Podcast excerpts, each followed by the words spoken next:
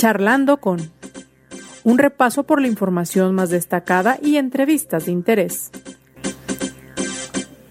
Conduce José Ángel Gutiérrez. Un placer saludarle. Iniciamos charlando con. Con gusto le saluda a su servidor José Ángel Gutiérrez y por supuesto la invitación a que permanezca eh, con nosotros durante los siguientes minutos.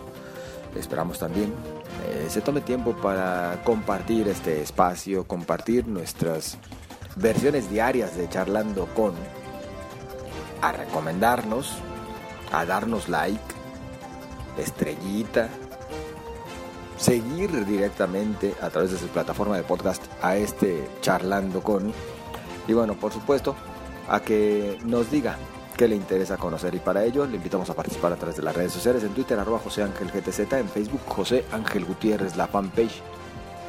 Le invito, si me permite usted, a un rápido recorrido por parte de la información más destacada. En unos momentos más platicaremos de lo que ocurre en Tlajumulco de Zúñiga, donde la oposición está inquieta porque se aprobó por segunda ocasión en el presente ejercicio fiscal un ajuste presupuestal.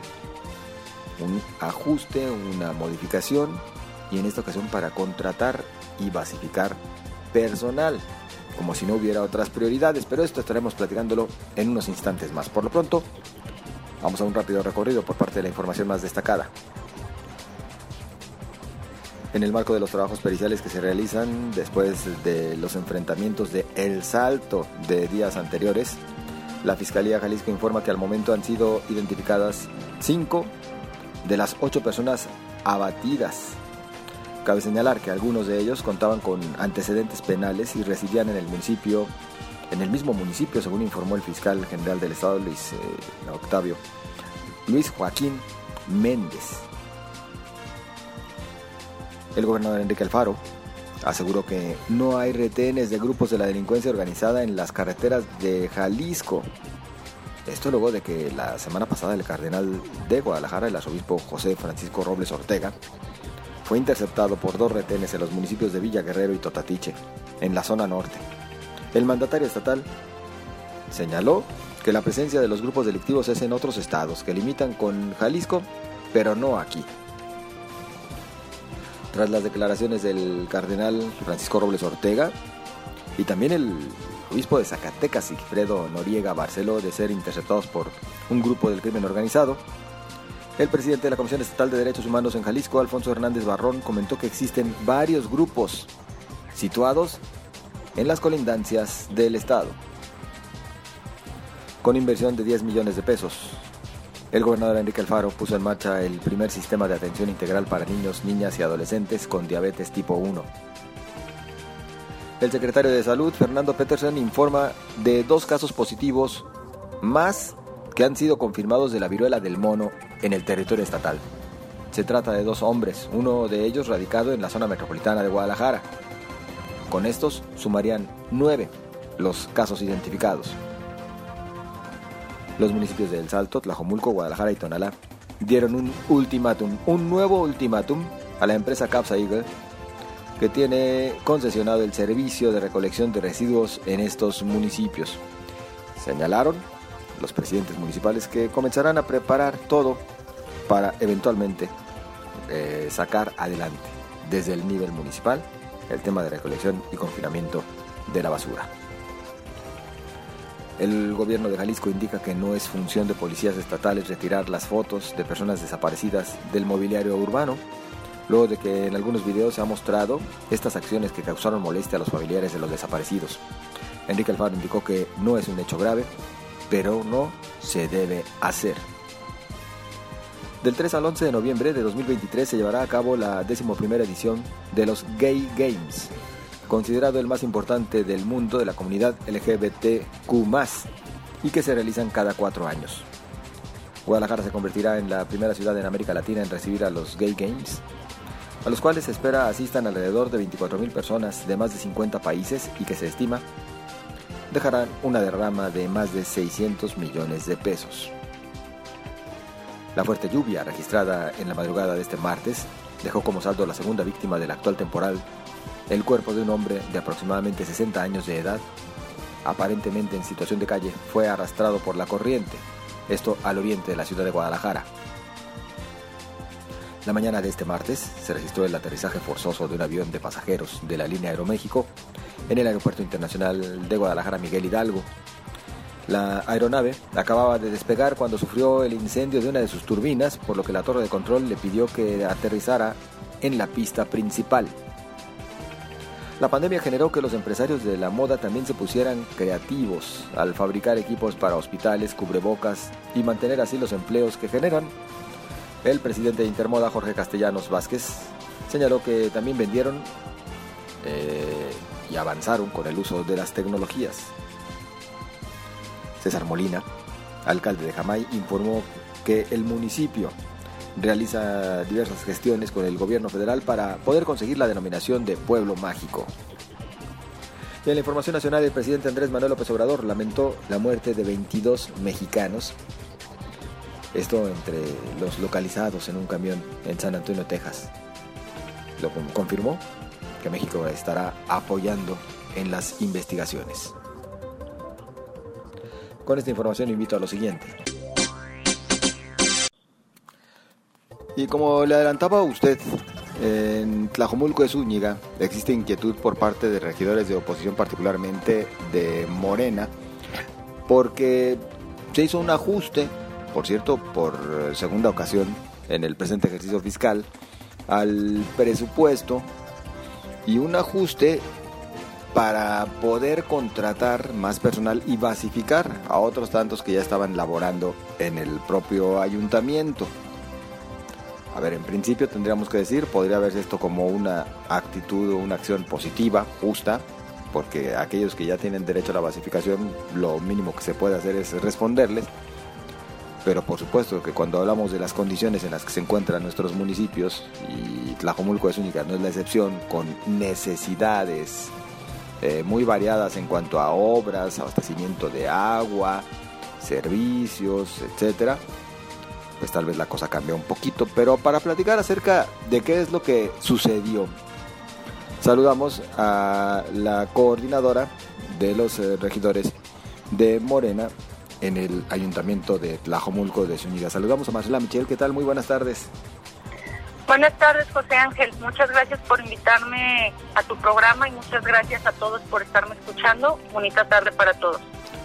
A ver, ¿qué sucedió en Tlajomulco de Zúñiga? ¿Cómo está eso de que más contrataciones de personal? Sí, mira, eh, esta fue la segunda ocasión en que se hizo un ajuste al presupuesto de egresos con la intención de basificar a 353 trabajadores y contratar a 110 trabajadores nuevos. Esto es debido a que se destinó un presupuesto de 6 millones de pesos que recaudaron extra por concepto de predial a este concepto. Nosotros votamos en abstención, obviamente no porque estemos en contra de los derechos de los trabajadores, al contrario, siempre estaremos velando por los por los derechos de los trabajadores y del municipio en general, de todos los ciudadanos. Aquí la pregunta que nosotros hacíamos era en un tema de transparencia. ¿Por qué? Porque muchas veces no quedan clarificadas las cosas, en qué serán usadas exactamente.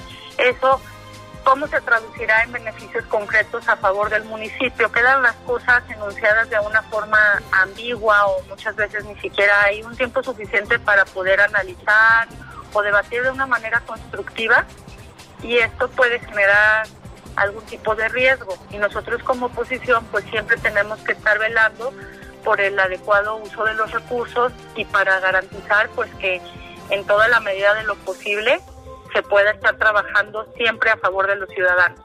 A ver, Regidora, en principio nosotros eh, pensaríamos, la lógica nos llevaría a pensar, mejor dicho, que pues todos ustedes, como parte del cuerpo edilicio, conocen prácticamente hasta por nombre y apellido a quienes van a basificar, conocen para qué áreas van a contratar más personal, en este caso seguramente supernumerario. ¿O me equivoco?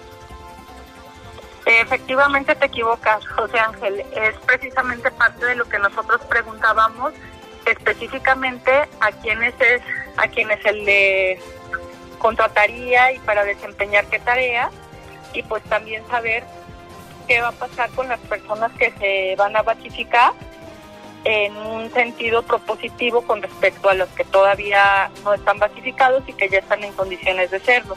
Aquí lo que nos preocupa mucho es que más del 80% del presupuesto del municipio se está destinando a gasto corriente, prácticamente el 50% está destinado a la nómina. Y por ejemplo, para obra pública apenas está destinado un 13%. Entonces, si nos vamos y nos damos una vuelta por el municipio, veremos las grandes carencias que tiene en cuanto al tema de los baches, del agua, de la luz, de muchas cosas que se están necesitando que se invierta en, obra pública, en infraestructura y que muchas veces nos parece insensato que se esté gastando la mayor parte del presupuesto en gasto corriente cuando podríamos estar haciendo una eficientización de los recursos. A priori también en lo personal me brinca y seguramente a muchos de los que nos escuchan en este momento que se aproveche un recurso extraordinario, porque seguramente este incremento o esta mayor captación por concepto de predial, pues se tiene que considerar así como extraordinaria. ¿6 mil millones de pesos nos dice la regidora? O perdón, si me estoy equivocando en la cifra, me, 6 millones. 6 millones, ya me fui mucho más arriba yo. hombre, con 6 mil millones, ¿qué no se puede hacer? Ya resolver el agua.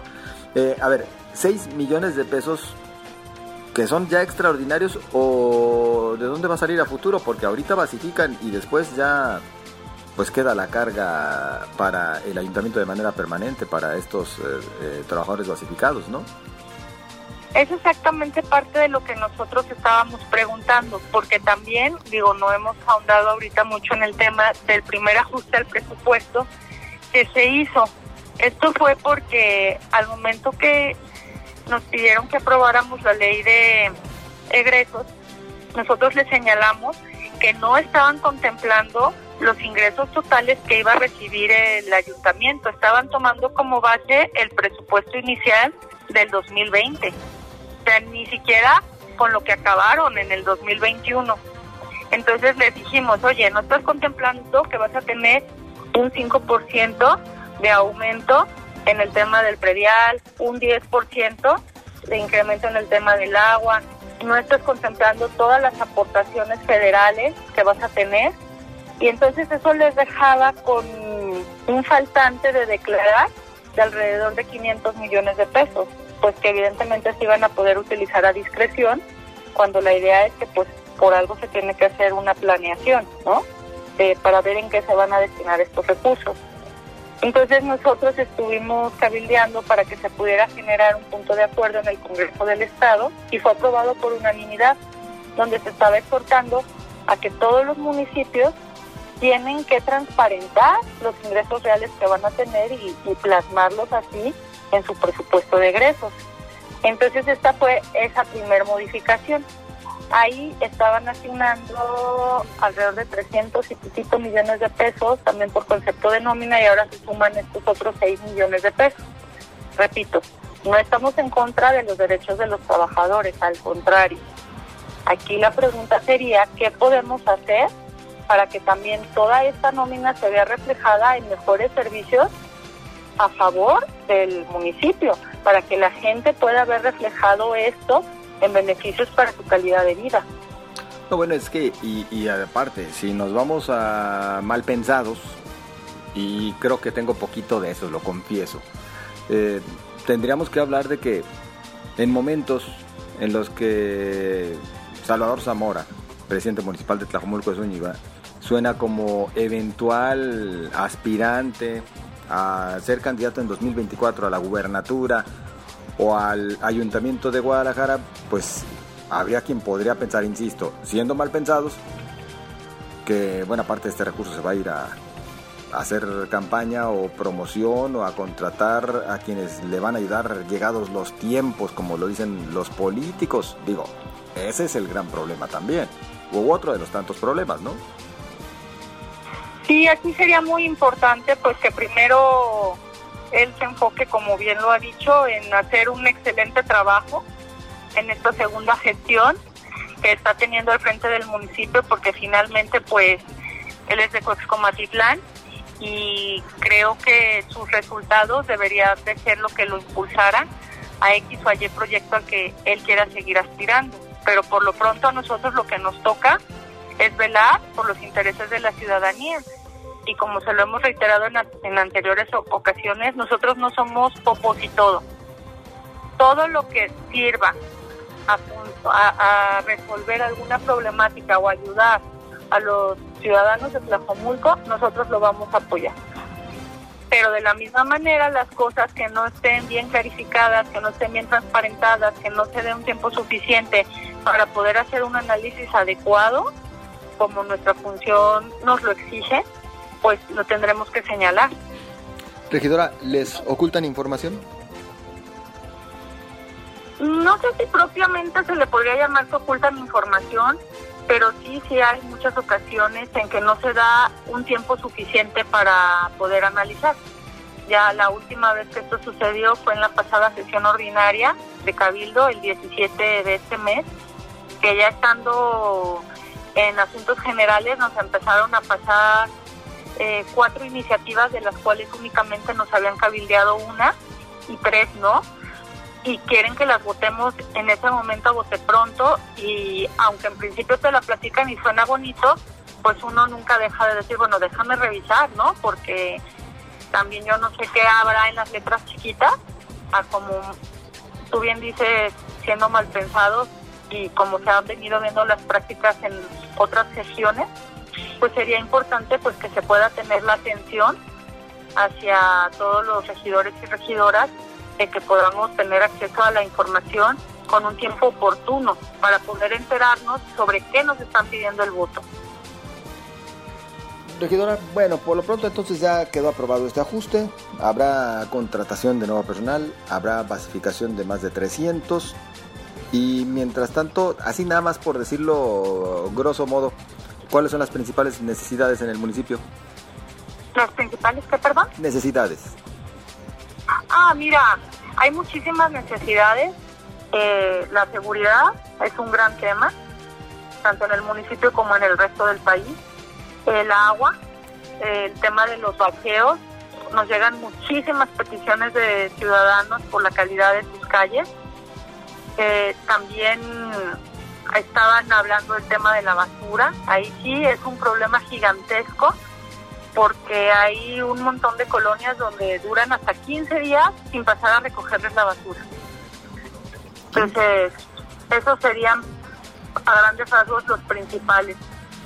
Hablando de este tema de la basura, eh, bueno, se viene advirtiendo, inclusive por parte del presidente municipal, Salvador Zamora, como por parte de otros alcaldes cuyos municipios tienen el servicio de Capsa Eagle, pues que esta no está funcionando y siguen analizando. De hecho, hoy se volvió a anunciar que le pedirán a Capsa informe claramente de cuáles son sus responsabilidades, cuál es la capacidad que tiene, cuál es su equipamiento e incluso, pues en su momento ya analizar el que ahora sí sean los municipios los que se hagan cargo de su propio servicio de recolección de basura y el confinamiento final, que es lo que nos tiene también preocupados a todos. Regidora, ¿qué opina acerca de todo esto? ¿Cuál es la postura de ustedes, los regidores de Morena, en torno a este tema con la recolección de basura y el servicio concesionado de Capsa Eagle?